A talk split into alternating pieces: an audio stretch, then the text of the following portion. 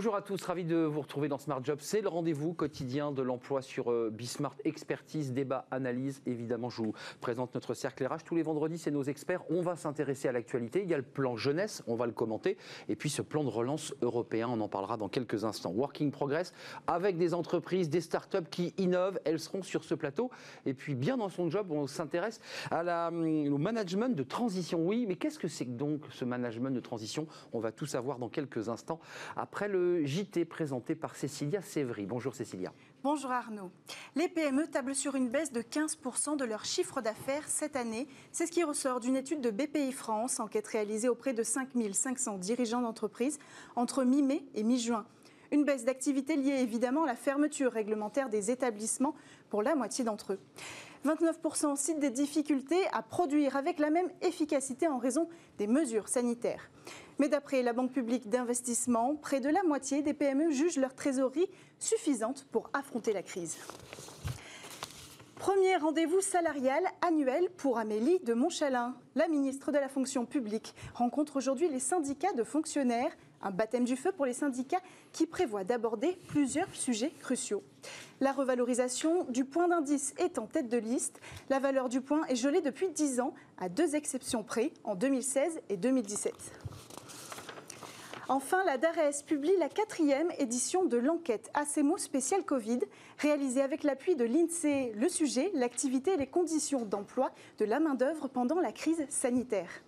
En juin, l'activité poursuit sa reprise. Seuls 1% des salariés sont encore dans une entreprise dont l'activité est totalement arrêtée, après 5% en mai, 12% en avril et 19% en mars.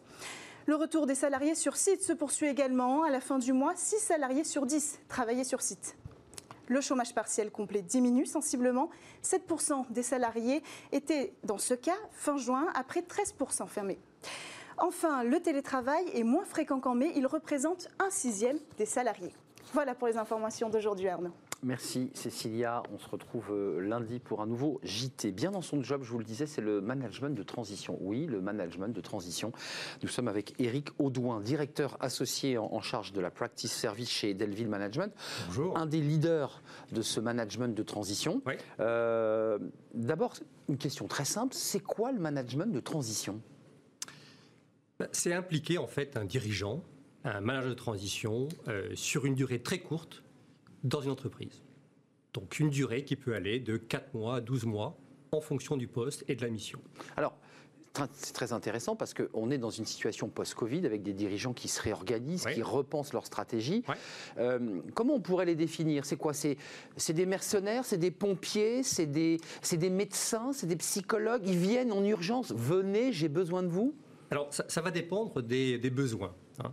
Euh, Aujourd'hui, on voit que sur euh, les besoins qu'on a des entreprises, un tiers des besoins sont des besoins pour pallier à une urgence.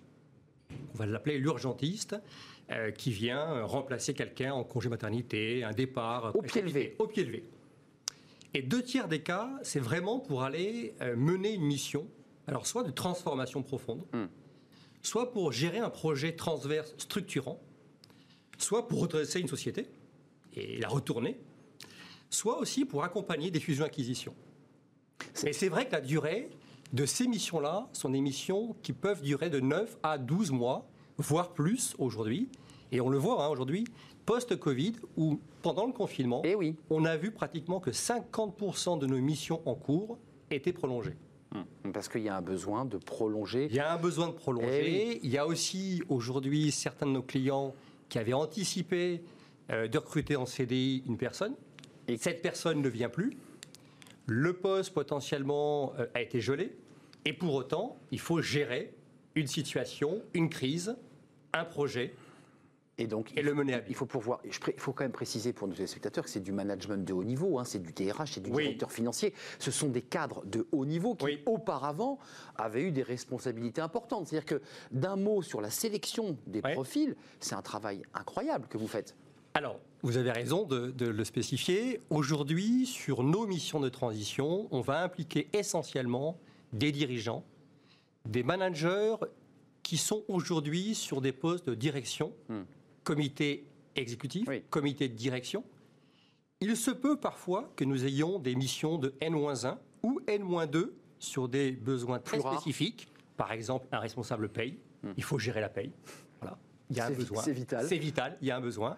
Mais c'est vrai qu'aujourd'hui, dans nos, euh, dans nos missions que nous menons, euh, nous sommes aujourd'hui un acteur dit premium, C'est ça. indépendant et surtout un pure player basé à la fois en France et à l'étranger. À Londres hein, aussi, vous avez un bureau. Alors, euh, on a, on a démarré en même temps entre Paris et Londres en 2010, puisqu'on a aujourd'hui 10 ans.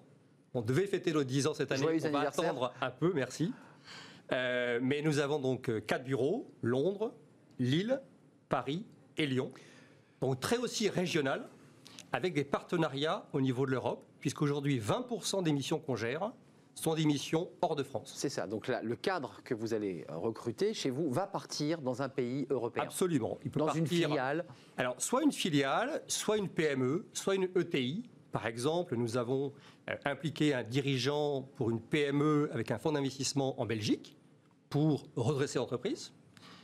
Récemment en Allemagne aussi pour booster l'activité commerciale sur le marché. Euh, en Pologne avec un directeur financier qui vient restructurer une filiale en difficulté. Euh, et parfois aussi un peu plus loin, euh, pays de l'Est, Singapour, Amérique du Sud de temps en temps. Mais c'est vrai qu'aujourd'hui, il y a un développement assez fort de ce métier sur ces fonctions de dirigeant, dirigeant et manager. Les managers, Hein, oui, et manager. Euh, Il y, a- y y trois arguments. Il y a la réactivité, vous l'avez Oui. évoqué. Réactivité, c'est important. On vous appelle, il faut trouver. Flexibilité, Ouais. agilité. Ouais. Ça, c'est ce qui permet, euh, je dirais, à l'entreprise de dire tiens, je fais appel à votre entreprise. Mais, mais les, mais les cadres qui viennent, euh, qu'est-ce qu'ils cherchent, eux? Parce qu'après tout, ils étaient DRH, ils auraient pu rester dans leur Ouais. poste, en CDI, dans des fonctions plutôt agréables. Pourquoi ils viennent chez vous? Qu'est-ce qui leur plaît? C'est le côté euh, agile, je travaille neuf mois, je m'arrête Alors, il y a- y, y plusieurs raisons, et puis il y, a plusieurs, il y a plusieurs profils. Mais euh, première raison, c'est indépendance. Indépendance, autonomie, Bien sûr. choix de la mission, choix du secteur d'activité aussi. Certains, grâce à la transition, changent de secteur d'activité. Et découvrent un et autre découvrent univers. Un nouveau métier, un nouvel univers surtout. Euh, donc ça, c'est c'est une des raisons euh, essentielles. Deuxièmement, c'est aussi la possibilité de dire les choses librement. Il n'y a plus d'enjeux politiques. Ils ne sont pas là pour prendre le poste de quelqu'un. Ils ne sont pas là pour remplacer une personne. C'est très important. Ils sont là pour accompagner un projet, pour transformer une société et souvent pour recruter le successeur. Et donc, ça donne une certaine liberté d'esprit, Bien sûr.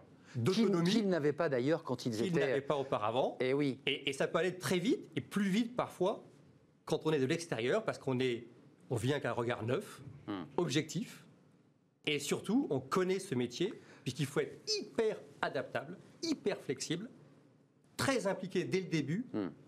On a une durée de 4 à 12 mois, Donc on donne tout pendant cette période. donc il y a une énergie Absolument. incroyable pendant cette période et surtout il y a une expertise et une capacité de se d'intégrer la société assez rapidement. Et, et vous le disiez, euh, une capacité à aller plus vite que s'il était dans la structure, je dirais, Ouais. qui finalement écrase, empêche, limite. Il est à l'extérieur. Ça fait un peu peur finalement quand euh, ce manager de transition arrive. On dit Ouais. tiens, monsieur arrive. euh, Ça, ça- ça doit un petit peu pas rigoler dans l'entreprise, non? Non, non, non. Euh, Deux, deux, trois exemples. Euh, c'est souvent pour aussi transformer, pour, pour mieux transformer, pour accompagner Oui, une hypercroissance. C'est positif. Un exemple. euh, bientôt, là, en novembre, on va parler du Black Friday. Hmm. Bon. Ah, Black Friday, en logistique, en supply chain, aujourd'hui, c'est le poste numéro 2 des besoins de transition. Donc Numéro là, là, euh, Numéro 1, c'est finance. Numéro 2, c'est supply chain. Numéro 3, c'est ressources humaines. Et 4, grands projets transverses. Et 5, DG. Mais là, pour novembre, au Black Friday, vous préparez on va doubler les volumes d'activité sur une durée très courte. Et donc, très souvent, nos clients font appel à des managers ou dirigeants de transition pour anticiper Ouais.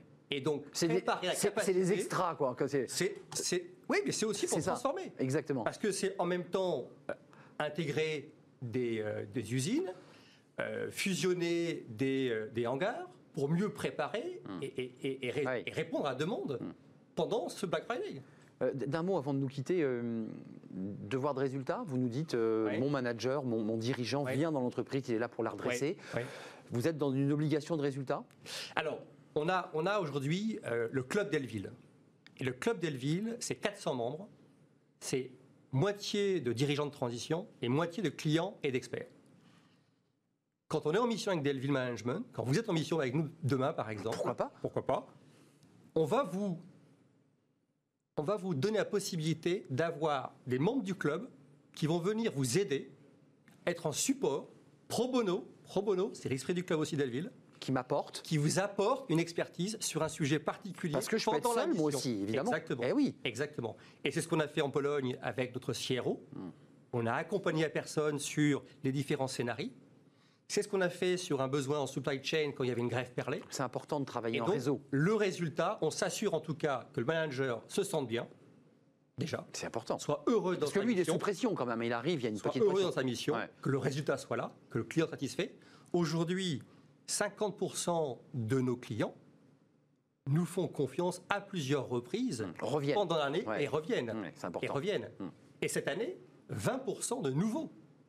Donc vous progressez le, le management de transition. On a une croissance à deux chiffres, on surperforme le marché de façon tout à fait humble. Mais le marché est en croissance à deux chiffres depuis trois ans. Avant de nous quitter, il nous reste quelques secondes. Vous me disiez tout à l'heure qu'il y avait Nantes. C'est une ville comme ça que, que vous êtes. C'est un prospect parce que Nantes, les cadres veulent habiter à Nantes. On voit aujourd'hui que c'est une des régions aussi très dynamiques. Euh, on, se veut être très régional, très ancré dans les régions. Et après Lille et Lyon, on a eu un beau développement on se dit que Nantes peut être une belle destination. Direction Nantes. Euh, merci Eric Audouin d'être venu sur le plateau, de nous avoir éclairé sur le management de transition. Vous êtes le directeur associé de Delville Management. Merci, beaucoup. Puis vous reviendrez d'ailleurs nous parler régulièrement de management de transition. Tout de suite, c'est Working Progress. Vous connaissez notre rubrique à la rencontre d'entreprises qui innovent, qui inventent. C'est tout de suite.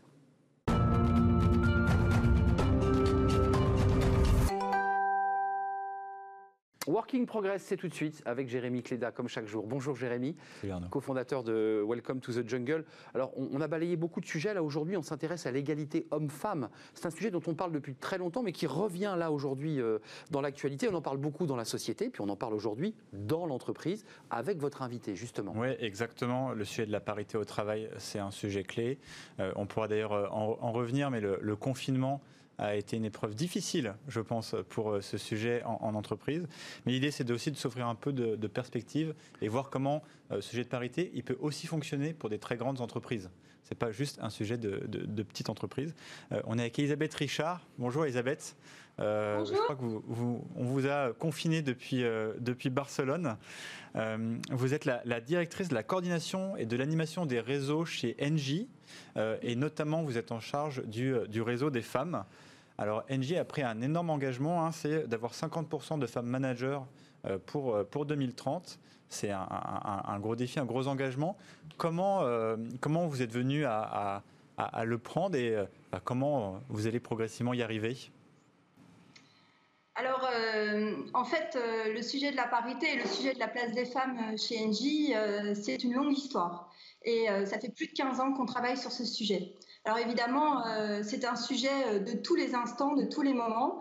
Et euh, nous, déjà, il y a plus d'une dizaine d'années, on avait déjà dépassé la loi Copé-Zimmermann, puisqu'on était à 63% de femmes dans le conseil d'administration. Je vous rappelle que la loi Copé-Zimmermann, c'est 40-60, donc vous imaginiez qu'on était hors la loi et qu'il a fallu, pour la première fois dans une entreprise, nommer un homme à la place d'une femme. Donc imaginez, nous, la démarche dans laquelle on est depuis bien des années. Alors évidemment, ça fluctue, nos, groupes se transforment, donc on, ça va, ça vient, et il faut faire extrêmement attention à chaque instant dans, euh, dans nos transformations à préserver la place des femmes. Donc oui, euh, le président du conseil d'administration, Jean-Pierre Clamadieu, le conseil d'administration et l'ensemble du comité exécutif a souhaité euh, qu'on ait 50% de femmes managers d'ici 2030. Ça paraît loin, mais finalement c'est très proche. La parité absolue, c'est quelque chose d'important et d'exemplaire. Pour une, boîte, pour une boîte comme la vôtre, avec autant de personnes, c'est demain. Et d'ailleurs, avec le confinement, on voulait un peu avoir votre, votre feedback là-dessus de ces derniers mois. Le, sujet du management des femmes, c'est évidemment un sujet important. On, a vu que le, télétravail, les sujets de promotion dans un contexte comme celui-ci, euh, revenaient un peu sur le, sur le devant de la scène. Comment, comment ça s'est passé chez Engie et qu'est-ce que vous avez pu euh, constater? Alors, le télétravail, c'est une formidable opportunité, en fait, euh, pour l'ensemble des, des, salariés dans toutes les entreprises. C'est une très belle opportunité. La chose là, c'est que pendant le confinement, évidemment, le télétravail n'était pas dans les mêmes circonstances. Quand vous avez des enfants, quand vous avez une famille, quand vous avez des parents, parce qu'il y a des gens qui avaient des parents avec eux pour, prendre soin d'eux, là, ça a été beaucoup plus compliqué. Lorsque vous êtes en, télétravail euh, deux jours par semaine, ce qui est le cas hein, chez NJ, hein, on a un accord là-dessus, euh, évidemment, c'était, on était chez nous, seuls, à travailler sur des notes stratégiques, à répondre à nos mails, à faire des calls tranquillement. Là, ça a été une autre option, ça a été un peu plus compliqué. En revanche, Shenji, on a mis en place tout de suite, puisqu'on a vu que c'était compliqué, euh, des horaires. Hein. on a imposé des horaires euh, pour pouvoir euh, faire des pauses entre midi et 14 heures, pas de, pas de, de call après 18 heures. On a essayé de préserver, tant bien que mal, la vie de famille et l'espace vie pro, vie perso qui n'était plus en, confinement. L'espace vie pro, vie perso n'existe plus en fait. Mmh, et ça a été toute la reconstruction et c'est l'enjeu. Moi, je suis à la tête de pas mal de réseaux de femmes en dehors et d'entreprises. Et on voit bien que l'enjeu, c'est comment on va retravailler si le confinement revient ou si des confinements partiels reviennent, comment on peut évidemment préserver cet espace vie pro-vie perso pour les femmes, mais pour les hommes, pour les familles monoparentales, pour les, les, familles qui ont des enfants en, situation de handicap, etc. C'est un véritable enjeu. Oui, juste d'un mot, on a lu quelques articles pendant le confinement, on l'a traité d'ailleurs ici sur le plateau avec Jérémy Cléda, euh, sur la charge mentale, c'est-à-dire que les femmes s'étaient battues pour se libérer et, avoir le droit d'aller travailler librement, puis avec ce confinement, elles se sont retrouvées à gérer une double activité, c'est-à-dire le travail et une charge mentale plus forte parce que les enfants, parce que les courses, parce que la vie quotidienne. Ça n'a pas été que très bon pour les femmes, le télétravail. Non, ça a été, euh, ça a été un véritable euh, tour de force, mais à la décharge des hommes, on n'y est pour rien.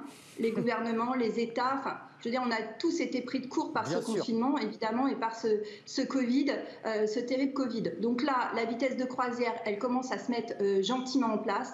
Dieu merci. Donc on a accompagné ces femmes. Euh, chez NJ, on a fait des groupes de travail, euh, du Cali pour voir un peu et prendre la température et voir, voir où ça n'allait pas et où ça pouvait avancer. Donc évidemment, euh, grosse alerte, hein, il faut faire très attention à cet équilibre pour accompagner ces femmes. Oui, quand vous avez les courses à faire, les lessives, les devoirs, bah le, ménage, plus toutes les conférences calls et, et le reste, et la, et la cuisine, hein, évidemment, il faut nourrir les enfants. Il y a des hommes qui le euh, font aussi. Hein. Pardon? Il y a des hommes qui le font aussi. Oui, oui, bien sûr, c'est ce que je dis. En fait, la charge, elle, est réelle, même pour les familles, monoparentales. Il y a des jeunes papas qui se sont retrouvés avec des enfants face à cette situation. En fait, je pense que ce confinement et ce télétravail forcé, entre guillemets, hein, je le dis bien entre guillemets, euh, a été aussi une opportunité euh, pour montrer combien la charge était importante pour les femmes ce que c'est qu'une charge familiale. 80% de la charge familiale pèse encore sur les femmes en France. C'est pas rien. Hmm. Et, donc moi, peut-être une, dernière question euh, avant de finir, parce que c'est vrai qu'on a parlé beaucoup de, choses qu'on peut mettre en place dans l'entreprise une fois que les femmes finalement y sont, sont déjà. Mais je sais que vous avez aussi réfléchi à l'amont on voit que les écarts, les, discriminations peuvent arriver avant dans, le, dans les process de recrutement, dans la manière dont on envisage les postes. Est-ce que c'est aussi quelque chose sur lequel euh, vous avez envie de, continuer de travailler, de, renforcer? Alors je vais vous dire, on a deux opportunités formidables en France. Je, vraiment, depuis, euh, depuis un an, on a un, index qui s'appelle l'index Pénico. Hum. Euh, on ne progresse qu'en mesurant. Et ça, il y a donc le fait de travailler sur les rémunérations à tous les niveaux des femmes ou des écarts, hommes-femmes, peu importe, dans un, sens, dans un sens ou dans l'autre, véritablement va attirer les talents. C'est-à-dire que l'index est sorti l'an dernier. Euh, aujourd'hui, les entreprises du CAC et du SBF 120, maintenant les ETI et les, entreprises de moins de 50 salariés s'y mettent. En, en, vérité, en France, on va avoir, on a un formidable outil avec ces cinq indicateurs qui vont permettre de mesurer et de rééquilibrer en cinq ans, à peu près comme la loi Copy-Zimmermann, les choses. Et ça, c'est un levier énorme. Merci. Ça, c'est un premier point. Allez, un deuxième point. le deuxième point, c'est euh, moi, euh, d'avoir une ministre euh, en charge des droits des femmes, l'égalité des femmes, qui vient de l'entreprise, c'est une opportunité pour les entreprises. Hmm. Elle sait parfaitement ce qui se passe en entreprise sur les écarts salariaux, sur les, euh, les discriminations à l'embauche, sur l'égalité des chances. Et là aussi, avec Elisabeth Moreno, je pense qu'on va pouvoir faire des choses aussi avec elle et tricoter et, et, et broder haute couture ce qu'on pourrait faire pour la place des femmes et pour tout simplement, on va dire, réduire les écarts. L'important, c'est pas euh, de, confronter les femmes et les hommes, c'est de réduire les écarts. Plus on réduira, mieux ça sera pour les générations futures et pour attirer les talents. Merci Elisabeth Richard, euh, très engagée, euh, très engagée sur cette question. On vient de vous entendre alors. Et exactement, que les ministres qui nous regardent vous entendent. vous êtes une actrice de ce dossier de l'égalité homme-femme en charge de, cette question chez, chez Engie. on était concernés hein, évidemment parce qu'on a entendu les courses, le ménage. Ça concerne aussi les femmes, mais les hommes. tout de suite, travailler demain avec Jérémy. On s'intéresse eh bien, à Coco Roé.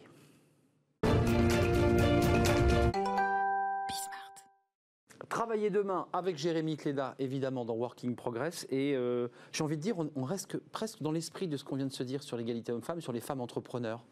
Oui, entre autres, et puis surtout dans la, dans le, la, vision produit en fait. Quand on, parle de, parité, euh, on, construit des produits qui s'adressent à tous. Et donc certainement, en fait, quand on construit un produit qui s'adresse à tous, il faut que ça soit le reflet aussi de l'équipe qui, euh, qui le fait. Mais on va en parler tout de suite euh, avec Raphaël Covillette. Pardon. Euh, vous êtes la cofondatrice de Cocoroé avec Béatrice et Élise. Donc c'est vrai, vous êtes on est trois femmes. Trois fondatrices sur ce projet. Ça. En, un mot, hein, pour en parler, c'est une plateforme de, formation pour se former et, notamment aux, emplois, aux, compétences de demain. Comment, euh, comment vous est venue euh, l'idée? Alors que c'est vrai que l'offre de formation, on la connaît, elle était pléthorique, il y a, plein de choses, mais pas forcément d'ailleurs très, euh, très à l'air du temps. Alors moi j'ai créé Cocoroé avec Elise, donc qui est ma sœur jumelle euh, et, Béatrice, mon amie d'enfance. Donc on est trois femmes. Hein. donc c'est assez rare en effet dans le, dans le, dans le milieu entrepreneurial parce qu'on sait qu'il y a seulement 8% de femmes qui, qui, entreprennent. Et donc en fait Elise et, et, Béa, et donc euh, nous trois, on a chacune travaillé 7 ans d'entreprise avant de se lancer dans l'entrepreneuriat. Et euh, à 30 ans, peut-être crise de, la trentaine, on a eu envie de créer quelque chose qui faisait du sens, de, de, mettre finalement notre énergie au service de, de voilà quelque chose nous emballait et on, euh, on a tout de suite pensé au secteur de l'éducation et de la formation parce que euh, bah, c'est par euh, la formation qu'on peut changer de vie, changer de voie, se réinventer. Donc voilà, on savait tout de suite que c'était le secteur de la formation qui nous intéressait. On s'est très concrètement intéressé au secteur de la formation en ligne. Et là, on s'est rendu compte que c'était en complet décalage avec notre, notre société actuelle. Pourquoi Pas en phase, pas, pas adapté On s'est rendu compte que ce qui existait, c'était assez old school, traditionnel. les formations étaient très très longues. Et nous, on s'est dit avec Elise. D'expérience utilisateur, en termes de. D'expérience utilisateur, de contenu. De contenu, Les contenus sont assez longs, là où aujourd'hui, euh, les apprenants n'ont pas forcément une heure, deux heures, sept heures à consacrer à leur formation. Et donc, nous, on s'est dit avec Elise et Béa qu'on allait complètement dépoussiérer ce, ce secteur de la formation en ligne, qui est un secteur euh, voilà, en pleine croissance, en plus avec, euh, avec la crise du, du, Covid-19. Et donc, on a créé Cocoroé. Ça veut dire quoi d'ailleurs pour l'info? Moi, j'aime bien, je, je, demande toujours bah les. oui. C'est quoi ouais. Alors, ça veut dire apprendre avec le cœur. Voilà. Alors, pourquoi avec le cœur? En, en, quoi? En japonais? En japonais, c'est important. Oui, tout à fait. D'accord. Parce qu'en fait, avec Elise et Béa, c'est une histoire de cœur. Voilà, on a aussi lancé notre startup parce qu'on s'adore. Et donc, on s'est dit, on va complètement dépoussiérer ce secteur qui est assez euh, old school, traditionnel, et on va créer une plateforme de formation en ligne aux compétences de demain. Donc, c'est principalement les soft skills, hein, les compétences de demain, la capacité d'apprendre à réapprendre, euh, de, de, dépasser l'échec, de sortir de sa zone de confort. C'est vraiment ce qu'on va rechercher aujourd'hui en entreprise. Euh, et on, tout ça, on le fait avec un ADN qui est très Netflix. Donc nos formations, en fait, elles sont courtes, elles font 10-15 minutes. Mhm. Et on fait, même l'habillage un petit peu. Même l'habillage, on est sur fond noir. Fond noir, exactement. tout à fait. Et en fait, on distille des éléments de, séries et de films dans nos formations. Donc les collaborateurs, les apprenants prennent du plaisir à se former et euh, réintègrent la formation petit à petit dans, dans, leur quotidien. Hmm. On a en plus une approche, ça c'est important, c'est pour ça que j'en parle, euh, inclusive de la formation. Oui, Alors, justement, on, on voulait en parler. Euh, on, en discutait juste avant, un, détail important. Vous avez 50% des personnes qui incarnent ces formations qui sont des, qui sont des femmes. Un, sujet aussi, vous disiez, c'est qu'il y a beaucoup de formations où on voit un peu toujours les mêmes personnes, c'est toujours les mêmes stéréotypes, et du coup, il y a un décalage qui se crée entre la formation et la personne qui va la voir et qui va pas se retrouver dedans. qui s'y retrouve pas. Est-ce qu'on n'a pas besoin d'inclusivité aussi dans le contenu lui-même, dans la manière dont on le, dont on fait C'est ça. Je, pense qu'il y a plein de choses à mettre en place pour avoir plus de parité homme-femme au sein euh, de l'entrepreneuriat, des entreprises, enfin bon bref. Mais on peut chacun aussi finalement euh, agir euh, à notre niveau. Et nous, Cocoré, on C'est dans le produit. Hein, c'est dans le produit. Nos formations, alors que principalement aujourd'hui sur le marché, vous allez voir que les formations en ligne, elles sont principalement représentées par des hommes, blancs de 40-50 ans. nous, on s'est dit qu'on on souhaitait que nos formations euh, représentent l'intégralité de la société et donc la diversité. hein. Et donc, en effet, nos, nos formations sont représentées à 50% par des hommes, par des femmes, issus de 20, enfin, à- issus de diverses origines, jeunes, jeune. Hmm. moins jeunes. Et, et donc, finalement, l'apprenant, quand il se forme, il va s'identifier et il va plus naturellement, finalement, se former et, euh, et- et intégrer, finalement, les notions. Euh, c'est même, même, je le redis dans la forme de la présentation, il y a des femmes, c'est jeune, c'est Ouais, dynamique. C'est dynamique. On- Euh, con- concrètement, on clique combien de temps ça dure une formation? J'ai vu qu'il y avait prise de parole en public pour prendre un des exemples de vos formations. Je clique dessus, je, c'est interactif, je peux aller chercher l'info, Ouais, euh, on me parle dans les yeux. Comment ça marche? Bien sûr.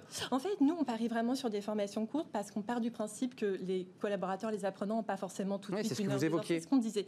Euh, donc, pour, pour cette formation, c'est une formation qui dure environ 10 minutes et on travaille sur une diversité de formats. Vous allez avoir bien évidemment de la vidéo, mais pas que.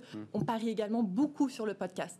Là, avec la période du, du- du- du, euh, Covid-19, du confinement, le podcast a explosé. Nous, on va proposer aussi Quand je veux, je peux. euh, voilà, vous formez, on est vraiment pluriformat. Vous avez également des articles, vous avez également euh, des, des livres qu'on conseille pour aller plus loin. Bref, un bouquet de ressources pédagogiques plus ou moins longues, mais qui vont vous permettre d'apprendre finalement de façon différente.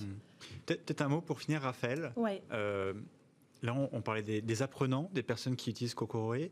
Euh, un mot sur les entreprises, parce que ce que les gens ne savent pas aussi, c'est que ces entreprises qui vont euh, euh, offrir, enfin, d'une certaine manière, mettre à disposition Kokoroé C'est à leurs équipes. euh, est-ce qu'elles ont, est-ce qu'elles sont conscientes des sujets de biais d'inclusion que vous citiez dans les contenus? Et est-ce que c'est un message qui leur parle et qui leur donne envie d'aller Ouais. un peu plus loin que ce qu'ils faisaient avant? sûr. Alors, c'est un point très intéressant. Et en effet, donc nous, on a vraiment deux positionnements. hein. C'est-à-dire que euh, on, accompagne globalement, euh, euh, je dirais, les entreprises pour former leurs collaborateurs. Donc aujourd'hui, on a plus d'une centaine de- de- de- d'entreprises qu'on accompagne, donc ETI, euh, CAC 40, PME. Voilà. Et en effet, en, en parallèle, on a une approche B2C plutôt sociale et inclusive. Et ce que vous dites, Jérémy, est, est- est très intéressant. Euh, L'approche inclusive, elle est de plus en plus forte. Nous, on a des entreprises qui nous demandent, parce qu'on est également créateur de contenu de formation, qui nous demandent également de créer des formations sur des thématiques hyper inclusives. Là, typiquement, en septembre, on va lancer une formation sur la thématique LGBTQI+. Voilà, ça, c'est complètement nouveau pour les entreprises. Il y a un an, on les avait, nous, euh, approchés pour euh, créer... euh, Et, euh, et c'était non. Et là, Voilà. donc ça avance. Ah, c'est complètement, ça avance. La Merci. thématique de l'inclusion, elle est clé. Merci Raphaël Covilette. J'ai appris un mot, Kokoroe, parler avec le cœur en C'est japonais, ça, qui est votre entreprise, une entreprise euh, euh, faite par des amis, trois amis et des ça. sœurs. Voilà, Kokoroe. Merci Jérémy. Euh, passez un agréable week-end évidemment. On se retrouve lundi. lundi. à lundi, évidemment, pour un prochain numéro de Working Progress. Merci de nous suivre. C'est le cercle RH tout de suite. Vous savez, c'est le vendredi. C'est le cercle des experts et on va balayer l'actualité. Il y a plein de choses. Il y a le plan de relance européen, évidemment, et puis le plan jeune.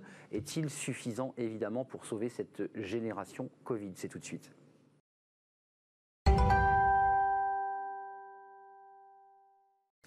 Le cercle RH, c'est tout de suite avec les experts de, de Bismart, de Smart Job, euh, pour parler de l'actualité de la semaine. Assez riche, il y a le plan jeune. Vous vous souvenez, il y a trois semaines, on a déjà parlé de ce plan jeune.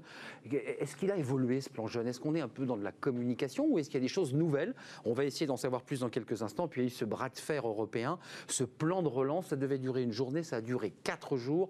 Il y aura des aides directes, il y aura des prêts à rembourser. Est-ce que ça sauve euh, notre économie? Est-ce que ça sauve l'Europe? Puisqu'il y avait un enjeu européen autour de ce, de ce débat, autour de, de la table les 27. Certains disaient c'est la fin de l'Europe si on n'arrive pas à se mettre d'accord. Trois invités sont avec moi. Alors il y a- il y, a des habitués, il y a des nouveaux. Voilà, c'est un club d'experts qui bouge. Carole Couvert, Bonjour. une habituée, Oui. euh, vice-présidente du, du CESE, le Conseil économique, social et environnemental. Vous y tenez beaucoup, ancienne présidente de la E CFE-CGC. Merci d'être venue sur notre plateau ce vendredi. Jean-Michel Garrigue, bonjour. Vous êtes directeur associé en charge des RH et du développement chez BLB, après une très longue carrière dans les RH, notamment dans les RH médias. Merci Jean-Michel d'être avec nous. Et puis notre euh, nouvelle experte, euh, Valérie euh, Ohanessian, vous êtes administratrice, bonjour, de la Fondation Concorde, think tank français indépendant qui traite des questions économiques. Et puis par ailleurs, vous êtes la fondatrice de FEMIA Conseil, qui est une, un cabinet en, en communication et en gouvernance d'entreprise. Puis je précise, c'est important, vous reviendrez nous parler de ces sujets qui ne sont pas le, le thème du jour, mais vous, vous, êtes, vous avez fait une grande partie de votre carrière dans la finance, l'assurance et la banque. Euh, premier sujet, première question, c'est euh, ce plan jeune. Alors il y a une série de chiffres, on va les voir, hein, c'est- immense avec des, des centaines de milliers de créations d'emplois jeunes, d'emplois aidés. sur l'esprit. Comment vous regardez ce, ce, plan jeune qui a été d'abord dévoilé par Jean Castex, puis prolongé à Chambord par le président de la République qui a joué au football, vous l'avez vu, avec des, jeunes, euh, pour dire on est là, on les aide? Je sais pas, Jean-Michel, Carole, euh, euh, prenez la parole. C'est bien, c'est utile, c'est comme ça qu'il faut faire? De toute manière, on n'a pas le choix. On a 700 000 jeunes qui arrivent au mois de septembre sur le marché du travail. Donc il fallait trouver des solutions pour qu'ils s'insèrent dans l'emploi.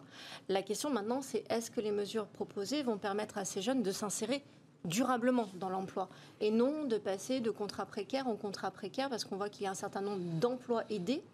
Alors ça peut permettre d'amorcer, mais après, il faut que ce soit suivi des faits pour que le jeune, la jeune, puisse ensuite acquérir un bien immobilier et commencer une vraie vie. C'est l'enjeu, hein. CDD, ça ne marche pas. On va voir le banquier, vous dit c'est pas, pas possible. Ça, ne colle pas. Euh, Valérie oui, comment vous regardez bah, C'est 6,5 millions. On va voir les chiffres. Oui, hein, oui, ce sont des, chiffres assez, assez considérables. Euh, une remarque, on parle de plan jeune, c'est pas vraiment un plan jeune, c'est un plan emploi des jeunes, déjà. Hum. Ça ne traite en rien les questions structurelles liées à la jeunesse, à la précarité des plus vulnérables, qui, qui s'est aggravée pendant la crise du Covid, les associations l'ont dit. Donc déjà, plan jeune, non. Plan plan emploi des jeunes. Ensuite, euh, mais ça, mérite. Les mots ont un sens. Les mots ont un sens, oui, et je pense qu'il est bon de le, rappeler. On le verra après sûrement sur le plan Europe. Deuxièmement, c'est un plan, comme on l'a dit, extrêmement foisonnant. Donc, euh, était-il nécessaire? Évidemment, oui. Euh, sera-t-il efficace?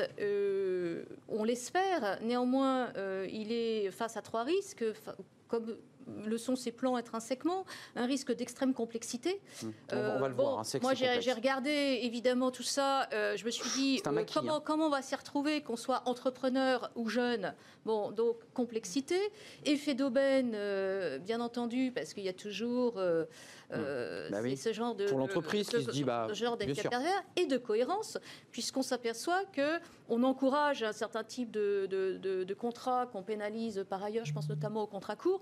Bon, donc il y a un côté euh, foisonnant, pour ne pas dire un peu fouillis, euh, qui augure peut-être pas très bien de, la mise en œuvre effective de ce plan. les chiffres, on va les voir. Je, les réclame et on va les voir. Évidemment, ça, ça va arriver. C'est 6,5 milliards, c'est quand même pas rien. il y a 10 000 places à l'université 5700 places en BTS. Donc là, on arrive vers la fin de notre débat, mais c'est pas grave. On, va trier euh, au fur et à mesure. Euh, on avait 230 000 contrats d'apprentissage, 100 000 contrats de professionnalisation. On en avait déjà parlé sur ce plateau. Jean-Michel Garry, on est dans le traitement social du chômage des jeunes. Le ministre et le Premier ministre et le Président disent il ne faut pas que cette génération Covid soit sacrifiée. C'est très angoissant d'entendre ça. L'idée enfin, est assez claire. Je ne dis pas qu'elle est illégitime d'ailleurs. C'est en fait que chacun trouve sa case. C'est-à-dire qu'on mette les jeunes euh, qu'ils soient en difficulté, qu'ils soient formés, qu'ils soient de grandes écoles, qu'ils soient bacheliers, euh, qu'ils soient sans aucune formation, il faut leur trouver une orientation. Euh, on a vu par exemple, je ne crois pas me tromper dans les chiffres, euh, ils ont prévu 100 000 services civiques supplémentaires. Oui. Euh, qui supplémentaires. Hein. Supplémentaires, qui s'ajoutent aux 150 000 qui existaient déjà pour l'année. c'est un, chiffre absolument considérable. L'idée, c'est qu'en fait, que chacun se trouve dans une case. On ne sait pas dans quelle case, on ne sait pas avec quel niveau de rétribution, quel niveau d'exigence, etc. Service civique, on le sait, hein, c'est 485 euros. il, ne faut pas laisser quelqu'un sur, le bord de la route. C'est ça l'esprit. C'est ça l'esprit. Sur le caractère fouillis, vous en pensez quoi, Carole? Euh, Il y, a un petit côté comme ça, empilement d'assiettes les unes sur les autres qui correspondent finalement à toutes les catégories de jeunes, qu'ils soient diplômés, non diplômés, décrocheurs, euh, en apprentissage. Malgré tout, c'est vrai que c'est très large comme spectre. Hein. Ah, c'est clair, c'est très large. Le point positif, c'est que le gouvernement est passé à une aide pour les embauches jusqu'à 2 SMIC, donc jusqu'à à peu près 3 000 euros, ce qui permet de pouvoir recruter un jeune cadre en début de parcours, alors qu'il avait été question que ça ne soit que 1,6 SMIC, donc ça c'est le point positif. Il y a également euh, tous les emplois qui sont proposés pour le secteur associatif. On va le voir, ça c'est alors c'était un thème, c'est les emplois aidés, Carole Couvert. non, je ne sais pas. On va voir ce chiffre. Mais dans la période du Covid, la sphère associative, toutes les associations ont beaucoup souffert. Vous avez vu, on les appelle Euh, les parcours emploi compétences. Exactement. Alors on change les noms, mais ça revient au même. Oui, mais là, du coup, je vais prendre la, la casquette deux secondes de vice-présidente d'un club de rugby, hein, puisque... Attends, on vous découvre. Oui, oui, oui, c'est une autre facette de Bon, l'activité. voilà, le, le Euh, ballon ovale. Donc, d'un club de rugby qui évolue en Fédéral 1, qui est l'AS Macon Rugby. Bah oui, un petit peu de Notre business publicité au model- passage. Exactement. Notre business model pendant, pendant la crise a été éprouvé, puisqu'un club de rugby, ça fonctionne avec des partenariats financiers. C'est une avec entreprise des aussi, hein, ouais, entreprises. bien sûr. Exactement. Ouais. Et donc, avoir des propositions de ce type pour la sphère associative, c'est intelligent, sous réserve, encore une fois, que ces emplois aidés débouchent sur de réelles embauches derrière. Mmh, Il, faut, il faut vraiment qu'on pense à cela et qu'on ait ce souci de la durée pour les jeunes et de, de l'insertion réelle sur le, monde du, ma- du- du- sur le marché du travail.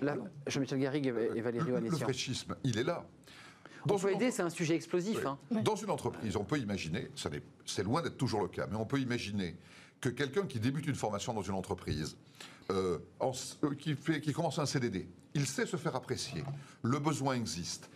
Ses chances de rester dans l'entreprise, ses chances d'être sur un chemin durable sont beaucoup plus importantes que dans nombre de formations euh, ou de contrats de service civique dont je parlais à l'instant. Une fois que c'est terminé, Là, c'est la rustine. hein, c'est une fois que c'est terminé, souvent le jeune se retrouve Bah, euh, de au- nouveau sur le bord de la route. exactement au même niveau qu'avant, avec peut-être un peu plus de formation, une expérience un peu plus marquée, etc. Mais là, il y a déjà dans ce type de plan forcément des objectifs et des enjeux différents selon la catégorie à laquelle vous appartenez. Valérie Oanessian, quand même, la Fondation Concorde que je suis depuis Oui. longtemps, euh, sur les emplois aidés, elle avait déjà réagi à multiples reprises, parce que c'est pas la première fois Oui, oui. qu'on invente un nom, un acronyme, Oui, oui. pour dire globalement, on aide les emplois. C'est la solution ou pas les emplois aidés c'est évidemment pas une solution pérenne. Euh, face à une situation d'extrême urgence, on peut comprendre euh, l'utilisation de ce type d'outils. Le problème, et ce sera pareil pour le, le- le plan européen, c'est euh, de ne pas faire porter à des mesures ce qu'elles ne sont pas capables de donner. Oui. Et c'est là où il y a un biais et une certaine malhonnêteté intellectuelle et politique qui nous emmènent dans le mur parce que ça nous empêche de voir loin. Moi, sur ce plan, il était absolument impensable de ne rien faire compte tenu de la situation. Oui. Donc, on 700 a, 000 jeunes hein, voilà, qui vont on a là, un hein. peu, voilà, on a un peu raclé les fonds de tiroir, on a rebaptisé certaines choses qui marchent, d'autres qui marcheront un peu moins bien. C'est pas grave, on fait et, et c'est ce qu'il faut faire. Maintenant, dire c'est le plan jeune, non. Et c'est là où il y, y a un problème qui est pas simplement un problème de mots, mais un problème de, de- de- de conception et de, vision. Euh, sur ce, sur ce, ce plan, euh, moi, je voudrais juste insister quand même sur la partie apprentissage qui est Mmh. extrêmement importante et, et- et qui est très aidée. Et, et- 230 000 contrats voilà, d'apprentissage. hein. absolument, avec un système qui va permettre, euh, si j'ai bien compris, à l'entreprise la première année euh, de, Elle, elle paye rien. voilà, elle paye rien. Donc ça, je trouve que c'est plutôt bien. Oui, ça, c'est Et très- puis, si je puis me permettre un, un- un petit coup de griffe Concorde, allez, je suis là Bah, pour ça. bah, griffez. Euh, euh, ces, ces- ces aides euh, directes aux entreprises, ça veut dire quoi? Ça veut dire qu'il y aurait peut-être quelque part un petit problème sur le coût du travail d'une manière générale? Hum, hum. D'une manière euh, indirecte, on, on vient baisser le coût du Bah, travail par des aides. C'est quand même ça que Vous ça vous dites qu'il faudrait mieux baisser le coût Bah, du travail et- tout voilà, de suite sans et- avoir d'aide. Et, Bah oui. s'il y avait une démarche un peu cohérente et stable et lisible, on y gagnerait peut-être en- système- en stabilité plutôt que d'arriver en pompier et, de baisser sous cette forme. Bon, On prend et on redonne. donc c'est c'est système de vase communicant et, et c'est assez pénible. Ça vous fait sourire, Carole Couvert, mais c'est un débat qui est posé à chaque fois qu'on parle des emplois aidés. Euh, c'est pas la première fois qu'on utilise cette technique de l'emploi aidé. Certains disaient, mais attendez, baissons le coût du travail et n'ayons pas un système d'usine à gaz où d'un côté on prend pour redonner derrière. Oui, c'est vrai que c'est compliqué. La, seule chose, c'est que pour baisser le coût du travail, ça passe d'abord par des négociations avec les partenaires sociaux Eh oui. qui sont dans un processus qui est plus long et qui là ne pourrait pas répondre à l'urgence de l'arrivée massive de ces jeunes sur le marché du travail. Donc je pense que les deux doivent se faire en parallèle. Mais, euh, mais du coup, ça, ça va poser la question du plan de relance français que l'on va découvrir le 24 août, annoncé par Édouard Philippe, en, en- euh, par voilà, Jean Castex en Conseil des ministres. Lapsus, euh, Voilà. Carole Couvert. Voilà, voilà. Par Jean Castex en Conseil des ministres le 24 août. Et il va falloir voir comment les deux s'articulent. Hum. Euh, parce que embaucher des jeunes, oui, même s'il y a des aides, il faut quand même en face avoir des commandes, Oui. avoir des perspectives, de la solides. visibilité et de la confiance. Le plan de relance, euh, parce que je ne veux pas qu'on se quitte sans en parler, il nous reste une- 11 minutes, on a le temps d'en parler. Ça a duré longtemps, les Français observaient cette espèce de bras de fer, de mouvement de couloir, on ne comprenait pas très bien, les frugaux, Mm. la France qui s'est battue. Et au final, eh bien, vous allez le voir sur ces chiffres, on a abouti à, je dirais, une poire coupée en deux entre des aides directes et des, des prêts euh, à rembourser. La France va demander 40 milliards qui ne sont toujours pas arrivés, dont 20 milliards, je fais le, le lien évidemment directement, dont 20 milliards, dit Jean Castex, euh, consacrés aux jeunes. Euh, c'est pas rien quand même là aussi. C'est- au-delà de l'aspect communication et empilement qu'on évoquait, c'est quand même pas rien de mettre le paquet à ce point-là sur les jeunes. Euh, c'est vrai, mais euh, enfin, je, je crois que je l'ai dit dans une dernière émission. Demain, on rase gratis. Ce que je veux dire par Oui, là, c'est mais- que on parle des 40 milliards comme si c'était déjà dans notre poche. Ils sont censés arriver entre 2021 et 2023. Oui, ils sont pas arrivés encore. Hein. les, les critères d'attribution ne sont pas encore définis. Les modalités de remboursement ne sont pas encore définies pour la partie prêt. Prêt. Donc, on fait comme si l'argent était déjà disponible, alors même qu'on ne sait pas euh, à quelle source on va être mangé. Il y a même des économistes qui disent, je ne suis pas assez compétent pour juger de ce commentaire, mais qui disent qu'en fait, la France va devoir payer, Payer plus, davantage qu'elle ne reçoit. Ouais. J'ai même vu un économiste qui disait, pour, on va recevoir 40 milliards Et on va, 66. on va devoir payer Ouais. 66 On a le milliards. même chiffre qui a été repris, repris par Jean-Luc Mélenchon dans l'hémicycle en expliquant que c'était une catastrophe. D'ailleurs, c'est un, chiffre qui est commenté, qui n'est pas tout à fait. Ah euh, euh, vous en pensez quoi de ce plan de relance? Parce que. Il y a quand même, on, on le redit sur ce plateau régulièrement, c'est, Bismart, c'est la chaîne de- du business des entreprises. La confiance, elle est la clé. Quand on annonce ce genre de chiffres, est-ce qu'on remet comme ça de la confiance dans le moteur de l'entreprise et, et- et des chefs d'entreprise? Ils se disent, bon, après tout, voilà, ça tient, il y a de l'argent. Moi, moi, je pense qu'on ne remet pas de la confiance, on remet éventuellement un peu d'espoir, mais on ne remet pas de la confiance. Pourquoi? Parce que euh, ce plan de relance, euh, il, euh, c'est un plan d'urgence. Et là, je dirais un peu la même chose que pour les jeunes. Il est évident qu'il est bienvenu compte tenu de la situation qu'on connaît. On a parlé d'accord historique, et c'est un accord historique au sens propre du terme. propre, sans, sans précédent, ça n'a jamais existé. Ça a remis de l'huile dans les rouages du couple franco-allemand qui s'est retrouvé sur un terrain de, de créativité, et de négociation et qui a emporté et d'entente, euh, euh, parce qu'à un moment donné, euh, le couteau sous la gorge étant là, euh, euh, bah, vous savez, il n'y a, rien de mieux que ce genre de solidarité. Oui. Mais c'est ce que j'appellerais une solidarité, une solidarité négative. Moi, je suis un peu déçue de voir que l'Europe n'arrive à s'entendre que pour mutualiser de la dette et n'arrive pas à s'entendre pour euh, préparer l'avenir, créer de grands projets d'industrialisation, de transition énergétique. C'est ce que reproche le Parlement, vous avez vu, hein, qui n'est pas sûr de valider le, le, le plan. Parlement, Eh d'autant oui. que euh, cet accord a été acheté euh, à, prix cher, puisqu'il s'est traduit, système de vase communicant, par une diminution du budget sur un certain nombre de secteurs d'avenir, Eh comme oui. la défense, la recherche, la santé, Exact. etc. Donc, euh, si vous voulez, euh, pour qu'il y ait de la confiance, que ce soit au niveau macroéconomique ou microéconomique, il faut de la cohérence, de l'honnêteté, de la cohérence et de la stabilité. Donc, euh, ce qui me gêne, c'est pas le plan en tant que tel, quoique on pourra y revenir. Il y a quand même euh, bon, un certain nombre de points qui, qui... mais c'est toute cette communication qu'on fait autour qui le dénature qui euh, fait prendre des, lessies pour- des vessies pour des lanternes, qui fait croire que c'est de l'argent gratuit, c'est qui n'aura pas à Jean-Michel, être hein. remboursé, Oui. euh, ce qui est évidemment euh, totalement dramatique. Ce plan historique, il nous met face à une responsabilité historique. Hmm. C'est de réussir la mise en œuvre et l'exécution de ce plan. Sinon, qu'est-ce qui va se passer?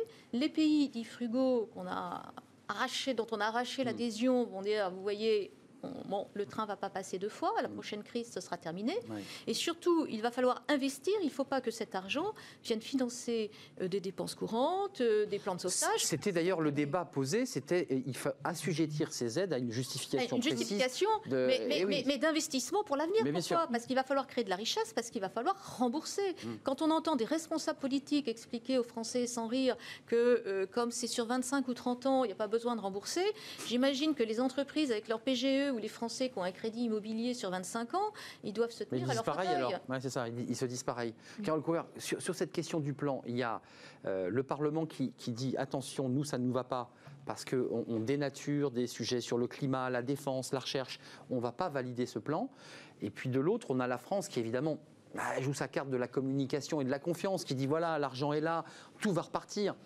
La vérité, elle est au milieu, en fait, là. Oui, si on regarde les choses en positif, Oui, c'est ça, c'est verre à moitié plein. ouais, voilà. Alors que beaucoup pariaient sur le fait qu'il y aurait un échec de ces négociations vu la durée. Ça partait mal. Premier point, il y a eu une entente à 27. Ça, c'est la, la chose positive. Second point, euh, je pense que ce que vous aspirez de vos voeux, à savoir une Europe plus forte, une Europe plus structurée, une Europe qui commence à reconstruire des choses, que ce soit une Europe de la défense, euh, une Europe industrielle, avec une vraie stratégie, un vrai plan de programmation industrielle, pourra peut-être arriver dans une deuxième étape. Parce que finalement, c'est euh, que ce soit les subventions ou les prêts sont assortis de demandes à chaque pays d'un programme national de réforme qui doit être présenté et qui doit répondre à trois orientations définies par euh, la, Commission européenne. Donc ces plans vont arriver. Certains sont plus en avance que d'autres. On a vu l'Allemagne a déjà présenté un plan de relance au mois de juin. Nous, ce sera fin août. En tout état de cause, ça va donner une idée. En fait, c'est la feuille de route qu'il faudra montrer à l'Europe, c'est la pâte blanche. Hein. Mais là, ça va être la feuille de route, ça va être en fait une mosaïque de feuilles de route. Et je pense que l'intérêt dans une deuxième démarche, c'est que l'Europe compile toutes ces feuilles de route pour faire sa propre feuille de route. Et rapprocher l'Europe des citoyens, entre autres, redonner confiance aux chefs d'entreprise, défendre l'emploi et en même temps défendre un ensemble qui a la capacité de discuter avec la Chine et les États-Unis robuste. le sujet qui est lancé par ce plan de relance, c'est un sujet beaucoup plus vaste, qui est une harmonisation de plein de choses, puisque là, pour l'instant, on parle d'un plan de relance sur des pays qui n'ont aucune harmonisation fiscale, économique, donc chacun fait un peu ce qu'il veut. Nous allons enfin pouvoir parler de dumping fiscal, bah, notamment, puisque dans les, dans les, dans les pistes pour financer ce plan... Vous en êtes sûr de ça? Ah ben j'en suis sûr de rien du tout. Ouais, c'est ça. Vous, vous l'espérez de tous vos voeux. Mais je l'espère. Je l'espère. En tout cas, nous, au niveau du Conseil économique, social, environnemental, cet arrêt du dumping fiscal, on eh l'appelle de nos voeux depuis, depuis hmm. très longtemps. Donc là, en tout cas, le sujet va être sur la table. Il y aura une discussion puisqu'on nous parle soit d'une taxe, hmm. euh, soit d'une taxe sur le, sur le carbone, donc qui pourrait toucher notamment les importations d'acier chinois. Enfin, on voit qu'il y a des mécanismes sur lesquels on va peut-être lever un certain nombre de tabous. Hmm, le Covid a accéléré ces processus. exactement. Euh, Jean-Michel Garry, qu'est-ce que vous en pensez? Parce qu'on jette beaucoup d'eau, qui sont des milliards. Là, on a 750 milliards qui vont être jetés. On va demander des justifications, mais je le redis, la question européenne, elle tient aussi sur des questions de fonds structurels, euh, une organisation fiscale, une manière de vivre ensemble, une défense qui n'existe pas. Tout ça reste encore très très bancal. là, on a, on, a, on a mis de l'eau. Le pompier a mis de l'eau là. Le pompier a mis de l'eau. Euh, on a vu cette euh, incroyable histoire pendant plusieurs jours. Je t'aime moi non plus. Les euh, pays du Sud contre les pays du Centre. Les, frugaux contre les cigales contre les fourmis, si je puis dire. Les frugaux contre les dépensiers. Et tout ça pour accoucher pour la France de 40 milliards. une fois encore, il y a six mois, on, est, on, pleurait des millions ou des dizaines de millions pour des objectifs ou des missions tout à fait importantes. Depuis, des centaines de milliards se sont déversés, même en France. Euh, et aujourd'hui, 40 milliards supplémentaires viennent euh, après un syndrome euh, absolument fou. Il y a des gens qui disent 40 milliards par rapport à tout ce qu'on a dépensé en France depuis euh, le début du Covid, finalement, euh, c'est même pas 10%, c'est pas grand-chose. Hum, c'est ça, ce que vous évoquiez, il y a une espèce de paradoxe de milliards qui valsent euh, et des Français qui se disent, bon, mais très concrètement, ça va arriver, on nous soutient. Il y a, une inquiétude chez les Français. Oui, il y, a, une inquiétude, il y a surtout, je pense, pas mal d'incompréhension, parce que moi, ce qui me frappe, c'est l'absence de discours pédagogique et honnête de la part de l'ensemble des responsables politiques. Ils font de la com, ils font quoi mais, mais c'est l'ancienne banquière qui vous parle. Je vais vous donner un scoop. Ah, bon, on quand, on a, quand on a un emprunt, on le rembourse. Oui, mais oui c'est ça. C'est le ras gratis de Jean-Michel. Quand on a un emprunt, on le rembourse. Donc, euh, donc on va le rembourser. Donc, ça ne veut pas dire qu'il ne faut pas emprunter. Moi, je suis gênée de voir que l'Europe se construit euh, aujourd'hui sur, euh, sur une culture de la dette. Ah oui. sans qu'il y ait par ailleurs des, contreparties industrielles. Les Allemands ont évolué, rappelez-vous, avec la Grèce. Hein, vous vous souvenez de ce débat Les Allemands ont, évolué et les Allemands évoluent toujours dans une forme de réel politique et, eh que leur propre intérêt, évidemment, est en jeu. On sait que l'Allemagne est au cœur des échanges européens hmm. et qu'elle ne peut pas se permettre, en tant qu'exportatrice et importatrice, d'avoir euh, autour d'elle des gens trop malades. Son marché, est, là. C'est son marché. Donc, euh, cette solidarité, euh, c'est une, solidarité qui est bienvenue, mais qui, en effet, n'est pas du tout en cohérence avec, j'allais dire, des, des, aspects de bonne gestion à commencer par euh, la question de la, ressource, en effet, que, vous évoquiez.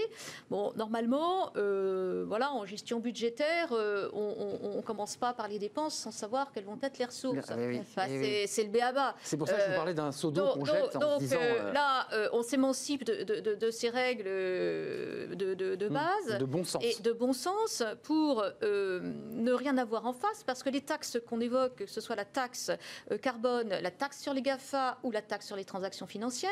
On sait très bien que ce sont des taxes extrêmement difficiles à mettre, en, œuvre et qui, en plus, euh, sont euh, soumises à, euh, j'allais dire, des risques importants pour l'Europe en matière de, souveraineté. Carole Couvert, un dernier petit mot, il nous reste 48 secondes, mais vous allez savoir concentrer tout ça. Je l'évoquais, les Allemands ont fait du chemin. La Grèce avait été un bras de fer terrible, il fallait rembourser, il fallait... Et puis on voit les Allemands, pour des raisons effectivement économiques, qui changent un peu de, de pied et qui se rapprochent de la France. C'est quoi C'est bon signe ou c'est mauvais signe? Bah, c'est plutôt bon signe. On sait très bien qu'au niveau de l'Europe, quand la France et l'Allemagne s'entendent, un certain nombre de choses sont possibles. Voilà, ça, c'est un pilier. Et, ce qu'il faut regarder maintenant, c'est le plan de relance allemand qui est extrêmement instructif puisqu'il a été présenté hmm. au mois de juin. Les Français vont le regarder. 130 hein. milliards sur la table. 80 milliards pour venir aider les ménages, 50 milliards pour venir aider euh, le monde économique. Dans les 80 milliards d'aide aux ménages, qu'est-ce qu'il y a? Il y a une baisse de la TVA pour au moins une durée de 6 mois. L'Angleterre, le Royaume-Uni va faire la même chose. Donc il y a des pistes à regarder, c'est soutien à la fois de l'offre et de la demande. La consommation. Et ça, c'est extrêmement intéressant en termes de perspective. Et ça peut être de nature à redonner confiance, que ce soit aux ménages ou aux chefs d'entreprise. On le traitera sur ce plateau, mais quand l'actualité reviendra, c'est la question de la consommation et l'accès finalement aux produits, parce que c'est un enjeu majeur pour nos économies. Jean-Michel, merci d'être venu. Jean-Michel Garrigue, bien entendu, directeur associé euh, en charge des RH chez BLB. Carole Couvert, vice-présidente du, CESE. Et puis vous revenez quand vous voulez, euh, Valérie vous êtes administratrice de la Fondation Concorde, par ailleurs, on l'a compris, dans une autre vie banquière. Merci de nous avoir suivis. Tout de suite, ces fenêtres sur l'emploi. Et vous savez, le vendredi, c'est le, livre de, de, Smart Job. On reçoit eh bien, son auteur. À tout de suite. Fenêtre sur l'emploi avec le, livre de Smart Job, c'est chaque vendredi, on reçoit un, auteur. Votre énergie est inépuisable. Isran Édition, ça fait rêver, Isran Édition, parce qu'on prend de l'altitude, évidemment, c'est un des plus hauts cols. Euh, merci Nicolas Dueb d'être venu sur le plateau. Vous êtes l'auteur de ce livre. Euh, vous êtes fondateur CEO d'Alchimie, euh, qui est une société dans la tech et dans du contenu d'information. Mais le livre ne traite pas vraiment de ça. C'est pas votre métier dont vous parlez vous décrivez la relation, d'ailleurs on l'a en ce moment même sur ce plateau, d'un échange d'énergie. Alors je ne sais pas si vous êtes bas en énergie et moi si je suis haut, mais en tout cas, quand on rencontre quelqu'un, vous le racontez, il y a des baisses, des montées d'énergie. Quand j'ai lu ce livre, je me suis dit, mais on est dans un jeu vidéo, c'est Fortnite. J'ai ma dose euh, collée sur mon dos, j'ai une grosse batterie, et puis plus je combats, plus je me bats, plus je me trompe, plus ma batterie baisse jusqu'à m'épuiser. Pourquoi l'idée de ce livre? Comment ça vous est venu? L'histoire est assez simple. Au moment où on était en train de faire un comité, euh, un séminaire pour transformer la boîte, la personne qui nous a accompagnés sur cet exercice, à la fin, m'a dit bon, bah, tout le monde a son plan de marche, tout le monde sait ce qu'il a à faire alors il va te falloir une sacrée énergie pour transformer la boîte. Et c'est vrai qu'on parle beaucoup de stratégie, mais jamais de l'énergie pour mettre en œuvre sa stratégie. vous en parlez beaucoup de ça, le parler, d'expliquer. Voilà, et là je lui dis, mais non, mais ça n'a pas de problème, tu fais, je fais comme ci, comme ça, etc. Et, puis il m'a dit, mais c'est génial ton truc, il faut que tu le partages, il hein. faut que tu écrives un livre. Alors lui, il a écrit plein de bouquins, il a été mon sparring partner, on a écrit le livre ensemble. Et euh, j'ai réalisé que finalement, ce qui était une tambouille, une petite méthodologie euh, personnelle résonnait chez pas mal de gens. Euh, et, c'est de là qu'est venue l'idée de la partager et de, créer des relations et d'échanger avec les uns et les autres. Euh, on, va revenir sur le, Vous avez créé une méthodologie avec cette espèce de fleur qui, Mais vous l'expliquez assez bien. Vous dites quand on rencontre quelqu'un, on doit d'abord beaucoup s'investir, on doit beaucoup donner. Et puis parfois, euh, vous le dites avec un peu de honte, d'ailleurs, vous dites, mais je vais aussi voler un peu d'énergie. C'est-à-dire que, racontez-nous ça. Bah, en fait, on est tous porteurs d'une jauge. C'est ça. Comme vous disiez, c'est votre batterie. Et donc, selon si votre jauge est haute, votre énergie euh, est puissante, à ce moment-là, vous avez la possibilité de donner de l'énergie aux autres. Vous pouvez avoir le choix. Puis quand vous êtes bas, bah, il faut vous recharger. C'est vital, vous avez besoin de vous recharger. On va chercher de l'énergie. Voilà. Et en fait, moi-même en tant qu'entreprise, mais ça marche aussi en tant que mari ou père de famille, Mais il ne faut pas aller se recharger sur les gens qui sont autour de vous. Vous n'allez pas vous recharger sur votre femme, vous n'allez pas vous recharger sur vos enfants, vous n'allez pas vous recharger sur votre équipe. Donc à ce moment-là, comment on va pouvoir... on va où alors? On va, Comment on va se recharger euh, par soi-même? On va faire du vélo?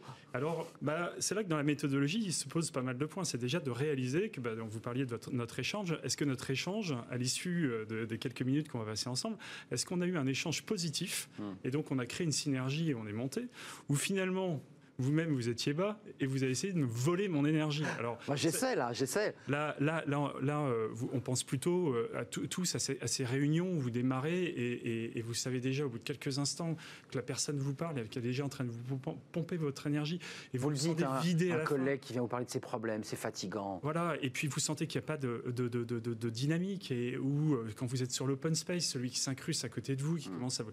Et donc prendre conscience de tout ça, c'est déjà de mettre un peu des bouchons sur les fuites parce qu'en fait la fin de la journée, vous n'avez pas fait grand-chose, mais vous avez l'impression d'être vidé parce que tout le monde est venu vous taper. Vous parlez de votre vie personnelle aussi, hein, parce que vous rentrez d'une journée de dingue, vous êtes en train de restructurer la boîte, vos enfants évidemment vous sollicitent, vous avez trois enfants, je crois, vous le racontez. Quatre maintenant. Et quatre maintenant, euh, et vous dites, il y a des moments j'ai plus la force, quoi. Et ça c'est difficile parce qu'on on se sent coupable. Alors en fait c'est un exercice d'humilité, c'est-à-dire qu'au moment où vous n'avez plus l'énergie, vous devenez un prédateur potentiel. Et ça, il faut en avoir conscience. Et donc moi-même, dans la boîte, quand il y a des moments donnés, euh, ça se passe mal, vous n'avez pas les contrats, vous avez, euh, tout est difficile, vous allez avoir une parole malheureuse, vous allez, vous allez prendre de l'énergie aux autres sans vous en rendre compte. Et euh, en tant que dirigeant bah, ou en tant que manager d'équipe, vous créez une onde de choc qui va se répercuter et vous allez passer toute la journée du lendemain à réparer finalement l'onde de choc que vous avez jamais la veille. Donc, en fait, la vraie question, c'est à ce moment-là d'en prendre conscience et se dire, bah, je vais faire autre chose pour aller me, me, recharger. Donc, mmh. moi-même fan de vélo, je vais sauter sur mon vélo. D'où D'où ils rend ben, Bien sûr, non, mais j'essaie de comprendre pourquoi. Mais il nous reste peu de temps et j'en suis absolument désolé parce que votre livre est riche, il faut le lire. C'est à la fois des conseils pratiques, des méthodologies très concrètes, et puis cette idée quand même qu'on vit tous de, de se dire, euh, je vais à ce dîner professionnel où je partage un moment avec ma famille. Et en fait, vous passez votre temps dans ce livre à arbitrer. Alors c'est un peu la référence aux jeux vidéo que vous avez donné tout à l'heure. Il y a un peu des points de vie. C'est ça. Il y a des phases où vous perdez des points de vie, il y en a qui gagnent. Donc quand vous en avez beaucoup, ben, vous avez la marge de manœuvre. Et en fait, la réalité, c'est qu'on est plutôt tous confrontés à une idée que, assez souvent, surtout à l'issue de ce confinement, qui nous a quand même coûté beaucoup d'énergie, le retour est compliqué, euh, les, tensions sur le, marché de l'emploi, etc. Donc comment on se protège, comment on arrive à prendre conscience de sa jauge? Voilà, c'est un peu toutes ces, c'est des exercices, c'est des anecdotes, euh, c'est beaucoup de concepts, hein, et puis ça a retrouvé sur euh, énergie-inépuisable.com euh, où on va euh, ensemble. Et puis moi, je suis très preneur des échanges puisque depuis, depuis trois mois qu'il est sorti maintenant, beaucoup de gens me partagent leurs expériences et donnent envie de faire la tome 2. C'est génial. tome 2 avec les expériences des uns Vous avez bien raison parce que j'imagine qu'il y a de l'interactivité à travers les exemples que vous donnez. On s'y retrouve dans ce livre. Hein. Je suis pas coach, je suis pas psy, il n'y a pas de leçon, c'est une invitation à la réflexion et que chacun perfectionne sa Oui, c'est pas un livre de coaching, hein, je le montre, votre énergie est inépuisable. Je ne sais pas si on l'a vu à l'antenne en, en banc titre, comme on dit, voilà, votre énergie est inépuisable. C'est pas un livre de coach, c'est un livre euh, très en chair, très vivant, euh, dans lequel on se sent bien, où l'énergie est positive, parce que c'est intéressant aussi. C'est le but du jeu. C'est le but du jeu. Je précise, je vous l'ai pas dit tout à l'heure, vous êtes le vice-président de Croissance Plus, parce qu'en plus de vos activités d'écrivain et de chef d'entreprise, vous avez aussi euh, à, vous occuper de Croissance Plus, et parfois à rater des dîners avec vos enfants. Donc c'est pour ça qu'il faut bien gérer son énergie. Bien gérer. Il faut s'intéresser à la petite fleur aussi, s'intéresser entre le sport, le, la vie personnelle. tous les jours mesurer sa jauge et, se faire des exercices pour arriver à être dans la... Eh bien je vais mesurer ma jauge tout de suite. C'était un vrai plaisir de partager ce moment. Vous reviendrez sur le plateau de, Smart Job quand vous voulez et sur Bismart évidemment. Énergie inépuisable, c'était le, le livre de Smart Job, ce livre du vendredi. Merci de votre fidélité, merci à toute l'équipe, merci à Fanny Griesmer et aux équipes techniques bien entendu qui m'ont accompagné cette semaine. Et puis on se retrouve lundi pour de nouvelles aventures. D'ici là, portez-vous bien, puis allez euh, bien régulièrement sur euh, Bismart, Smart Job, réagissez sur les réseaux sociaux. Bon week-end.